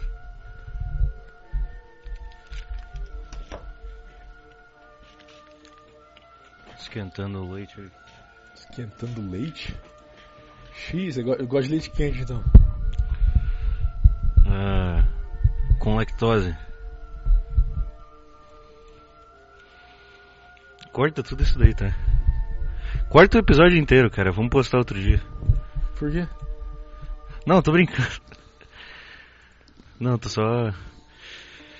Mas é- eu acho que essa dinâmica é melhor, cara. qu- Porque quando eu bebo, eu fico um pouco mais quieto, tá ligado? E aí você tem, tipo, fica o episódio mais. Tipo, eu fico mais co-host mesmo, tá ligado? Quando você bebe. É, eu não tô bêbado, mas eu bebi. No serviço. No, no emprego? Não, não. Eu não tô bêbado. Não vai me demitir, hein? Tô só esperando esquentar aí.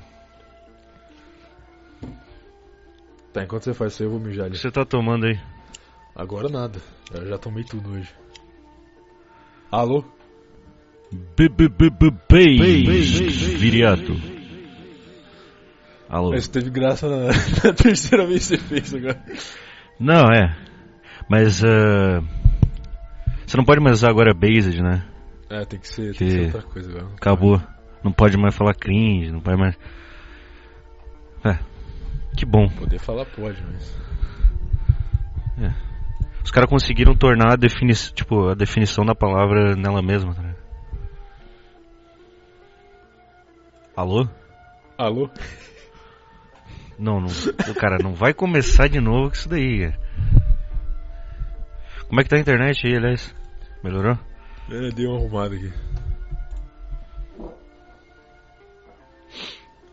Então, é... Cara, aliás, é, essa parada do Steven Seagal uh, tem um, um podcast que eu acho bom, só que ele não é. Uh, como é que chama? Nosso. Uh, não é conterrâneo, né? não, é, não é brasileiro. Então, então pode recomendar, porque aí não faz. É, como é que chama? Eu não consigo terminar uma frase. Tá difícil, hein, bicho? Porra. Oh, mas esse foi o álcool que fez isso daí. Ah, Eu tinha uma memória muito boa, cara. Quando eu, quando eu era mais novo, minha memória era muito boa. Agora eu não consigo mais lembrar das palavras, cara. Eu tô vendo. Eles não são nossos. Então, é, quando- Quando você consome álcool, você fica mais quieto, porque você não consegue falar. Depende. É, eu ainda não lembrei da palavra. Como é que chama quando é quando tipo os dois estão no mesmo ringue? Eles estão competindo, competidor, competição. Ou então, é um podcast que não está em competição com o nosso porque ele é gringo. É, Claro que tá, Cam- não. os caras são internacional, né? Ah, é Come Town. Tipo, Come de. de porra. E Town de cidade, sei lá, Town. E. É, um- é uma parada de comédia, os caras são comediantes, literalmente. Tá? E eles falaram do Steven Seagal. E tem uns take engraçado lá. Que são bem diferentes dos que tu deu, assim, tipo, são mais de comédia mesmo. Se alguém quiser, tiver interessado. Tá vendo? Você quer dizer que Eu tô no Você serviço. tá dizendo que eu não sou engraçado, é isso? Não, olha. Você, ó, você não é comediante profissional, cara. Como não? Não adianta querer, não adianta querer ser tudo, cara, ao mesmo tempo. Verdade, Você, você vai falar que que luta Aikido daqui a pouco? Eu tenho que fazer um especial de, de stand-up no Comedy Central. Aí eu... Ui, e aí, galera? Vocês ouviram falar dos judeus? Não, não ia fazer piada com isso não. Isso é ass- Acabou, Isso né? é Já passou, é da, já passou sério. da fase. é. Perdeu a Os graça. caras brincam com coisa séria, velho. Tu viu que teu vídeo caiu, né? Qual deles? O top 10. Ah, já, tipo, todo mês cai um agora. Tipo, deu- o canal deve ser deletado, sei lá, esse mês que vem. Se eu fosse tu, eu dava graças a Deus. Não, não tô muito preocupado não. Não tenho, não tenho muito apego a coisas materiais, eu sou, sou zen. tô, colocando em, tô colocando em prática os princípios do Aikido. Nossa. Meu- O teu ti tá muito alto pra se preocupar com. Mas é, o que a gente tava falando mesmo antes de, da pausa? Do. das participações na vida real do Steven Seagal. Dele falando em, em tiroteios em escola. Ah, é, exato. A gente entrar meio que nesse assunto de. É que eu sou mais especializado em coisa de doente, tá ligado? De. Uh, vamos falar da conspiração por trás do não sei o que. Podia até fazer um canal sobre isso. Na verdade, eu vou fazer um canal te refutando, refutando todos os seus vídeos. Vai lá, faz um, faz um speedrun. Você consegue refutar todos Tri- triba- canal? tribalismo. Não, não. Isso daí é pseudociência, cara. É. Como é que fala? A antropologia moderna já não considera tribos, é um, é um termo ofensivo. Vou fazer um vídeo refutando. Por favor. À vontade. Mas é, ah, teve aquele Adam Lanza, né? ótimo, ótimo, ótimo jeito de começar o assunto. Mas é, teve aquele Adam Lanza, né? Ué, porra, a conversa continua. Mas é, teve aquele. Ué, Teve aquele Columbine, né? o tal de Columbine. Daqueles dois garotos brancos, né? Não, não, é, virou vamos- estereótipo, né? Hã? Vamos deixar isso para outro episódio. Um negócio mais. É que eu tive uma ideia aqui. Então vamos deixar isso para outro lugar. Qual que é a ideia? dizer, essa ideia não vai dar certo, esquece. Ué? Qual que é a ideia? Não, não, era um negócio aí, tipo, ideia nada a ver. Mas eu, tipo, Ué, se não vai dar certo, fala aí. não, não vou falar. Me manda no Eu zap. posso, eu posso desenvolver mais depois. Mas um, um cara que a gente precisa fazer um episódio, porque é muito engraçada a história dele, é o Elliot. Ah, sim. Mas deixa mais pra frente. Elliot Smith, né? Pô, grande cantor. Aham. É, falando em cantor, adivinha quem também já, já, já gravou CD e já, já tentou ser cantor? O próprio? Steven Seagal, cara. Porra. Eu tô falando, Sidney Magal e Steven Seagal são quase a mesma pessoa, Aham. cara. E, e o Sidney Magal, ele tem, tipo, umas danças coreógrafa lá, tipo, também já combina, tá? Aí não é à toa que eu confundi os dois. E vai dizer, cara, depois pesquisa os dois. Não, eu, eu- falei na hora que você disse, pa- parece um pouco. É. E o nome. Mas enfim. O que, que mais? Ah, eu Daqui a pouco eu... vamos continuar, Ah. né? só pra finalizar, entrar na reta final da questão dos. Beleza, é, vamos lá que daqui a pouco tem que cagar aí. Eu também, já tô com. Já tô tendo uns movimentos aqui já. Não, é isso que dá não cagar antes do programa. Ah, né? a, gente tá, a gente tá fazendo no pub, eu vou perder o no pub hoje. É. tá, vai lá. Mas aí. É que a gente tá falando, tipo, ninguém vai desafiar o Steven Seagal pra uma luta e mesmo se ele fizer, ele não vai aceitar. Mas uma coisa que é interessante que aconteceu é que eu tá falando, é, que volta bem no começo do programa, que foi toda a ideia da, da China de reviver as tradições marciais deles, é, antigas que foram meio que mortas, né? Especial Kung Fu e Tai Chi. E aí eles estão no. O governo mesmo chinês está promovendo muitas pessoas a praticarem Kung Fu e Tai Chi e promovendo mestres de Kung Fu e Tai Chi. Hum. E aí. Tá, mas peraí, o Tai Chi, ele é uma luta de fato, não- ou ele é completamente Cara, fraudado? essas lutas chinesas aí. é, com exceção de algumas poucas, mas essa- essas lutas chinesas elas são muito mais coreografia do que de fato luta prática, entendeu? Uhum. Então, tipo assim, é o ponto que eu vou chegar. E aí o, governo começou a. O que, que eu falei? A promover, começou a promover esses mestres de artes marciais aí. E aí esses caras, de novo, entraram numa, numa onda. Na mesma onda do Steven Seagal, na mesma onda desses caras que fazem coisa de Ki. Eles eh, começaram a achar que eles eram, tipo, invencíveis, os mestres supremos, porque agora, tipo assim, eles têm um governo gigantesco da China patrocinando eles, estão ensinando um monte de gente, entendeu? E vai pensar, pô, eu sou realmente um mestre, não é verdade? E aí o que acontece? Isso aí isso é um fenômeno interessante até. É, a China tinha uma, uma crescente cena de MMA ali, entendeu? Só que como o MMA é visto como algo de fora, como algo ocidental, eles começaram a meio que Americano. exato, americano, eles começaram a meio que suprimir aquilo ali um pouco, entendeu? Uhum. E aí começou uma propaganda bem grande, tipo assim, ah não, essa luta estrangeira, ela é ruim, ela é fraca, ela nunca ia superar o nosso Kung Fu, o nosso Tai Chi, entendeu? Sim. E aí nisso aí surgiu um, um lutador de MMA ali, que nem é, não, nem um cara, tipo, se eu não me engano ele nem era lutador profissional, ele tinha uma academia ou algo assim, mas ele praticava bastante. E aí ele começou a desafiar esses, esses caras que eram tipo, bem arrogantes, falando que ah não, é, o Tai Chi derrota qualquer arte marcial do mundo, o Kung Fu supera qualquer kickbox ou algo do tipo, entendeu? E ele desafiou os caras. E os caras falaram, não, não, a gente aceita, entendeu? Uhum. E aí, adivinha só o que aconteceu? De novo, o cara do MMA, o cara do, O cara apanhou. o cara do MMA foi lá e destruiu os malucos, entendeu? Tipo, Sim. era, e, era, e era um negócio feio, era tipo o cara dando joelhada no nariz do maluco o maluco não conseguindo fazer nada, entendeu? Porque, de novo, o que é prático não é muito bonito, não é muito teatral, entendeu? Isso, isso, é, uma, isso é uma coisa ah, difícil de lidar pra pessoa que fantasia muito. Que é que a realidade ela não é muito bonita, ela não é muito teatral. Ela é bem, bem simples, ela é bem feia até, entendeu? Bem chata. É bem também. Se você olha, olha só, se você colocar toda, todas as lutas, todas entre aspas, artes marciais no espectro, você vai ver que quanto mais feia ela é, mais efetiva ela tende a ser, entendeu? E quanto Hum. mais bonita, mais teatral, menos efetiva ela tende a ser. Porque, tipo assim, você tá numa. Você tá, vamos, vamos supor o seguinte, você tá num cenário de briga, você tem que brigar com o cara. Você vai ficar dando um- uma- um- umas piruetas de Kung Fu? Você vai ficar, tipo, Vai fazer aquela. Como é que chão? chama aquele.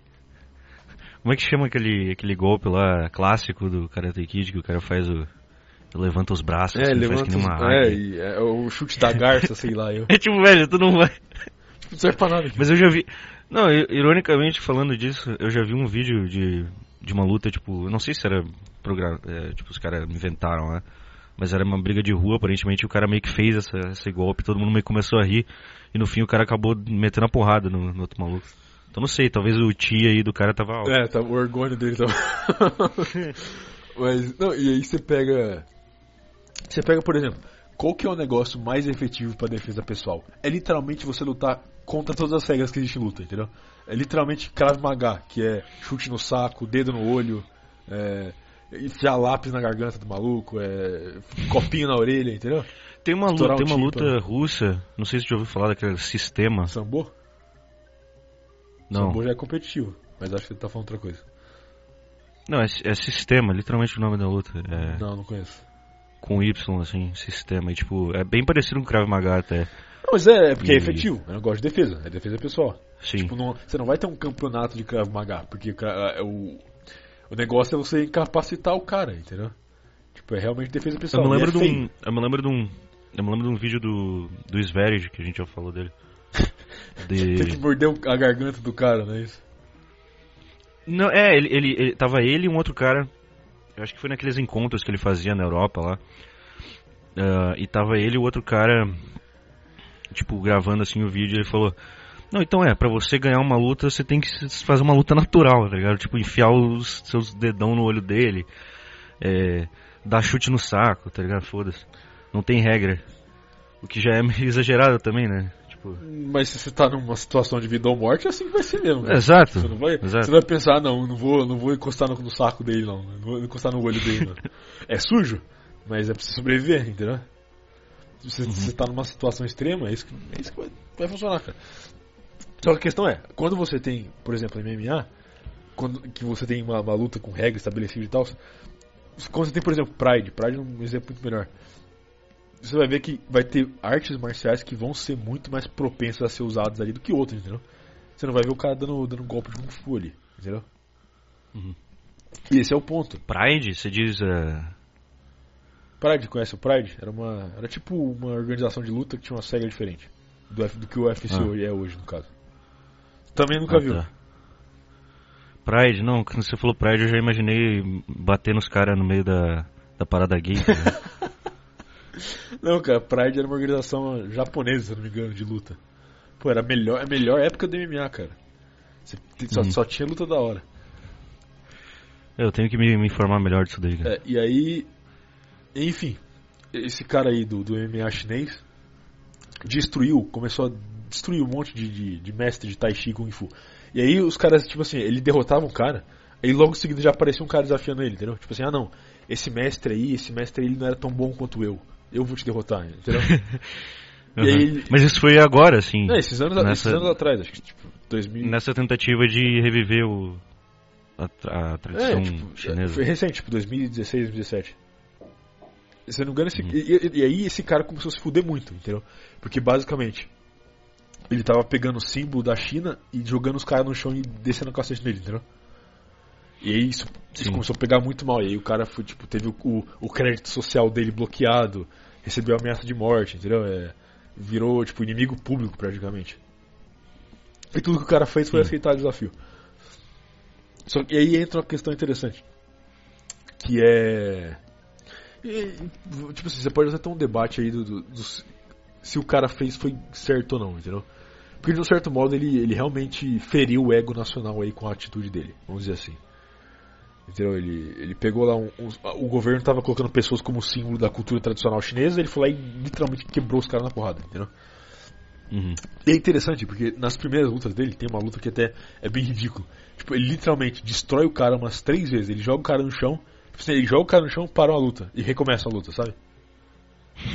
Uhum. Eles fazem isso umas três vezes e aí, no e aí, tipo, depois da terceira vez, eles param a luta e aí chega o juiz e fala que o outro cara que caiu, foi derrubado três vezes ganhou a luta, entendeu? Sim. Meio que tentando passar a imagem. Exato, é tipo, ah, olha só, finalmente alguém derrotou o cara. E, enfim, é. Mas essa, essa coisa da luta do, do Kung Fu, essas porra que ficaram populares ali na, com esses filmes e tudo mais, não chega a ser necessariamente coisa chinesa tradicional, né, de certa forma. É, é, Porque o que, o que ficou teatral ali acabou ficando através dos filmes e tal. Eles meio que estavam tentando reviver o que eles mesmos criaram. né? Sim, só que, tipo. Ou, tô errado? Sempre foi. Sempre, é, o negócio do- da- das lutas chinesas era um negócio muito mais cerimonial do que prático, entendeu? Tipo, tem lenda e tal, as lendas de pessoas que lutavam contra, contra bicho e tal, lutavam contra tigre. E aí surge aquele negócio de estilo de sei lá o que, estilo do macaco, estilo do, do, do tigre. E era o cara que um cara lutou com o tigre sei lá quando e aí desenvolveu a luta. Tipo, é, é lenda, entendeu? É, Sim. é mitos. E aí isso serve pra muito bem formar a identidade de um povo. Só que ali é a cerimônia, não é um negócio prático. Não é um negócio que você colocar no Aham. ringue, entendeu? E aí eles não conseguiram diferenciar isso aí. Eu acho que até, tipo, quando eu pego aquela parada do, do sumô também, tipo. É também um negócio bem. É... Que sumô é japonês, se eu não me engano. Mas é uma pegada também bem. Tipo, um cara daqueles não consegue lutar ou se defender meio que na vida real, eu acho. Não, depende. Ah, eu, não diria com, sei lá, com estilo de luta, mas eu também não entendo muito Não, bem. é, pô, com certeza o cara do sumo conseguir se defender, pô. Os caras são atléticos, ele- eles estão competindo. Entendeu? Essa é a questão. Tipo, você não tem a competição de Tai Chi, de competição de Kung Fu, entendeu?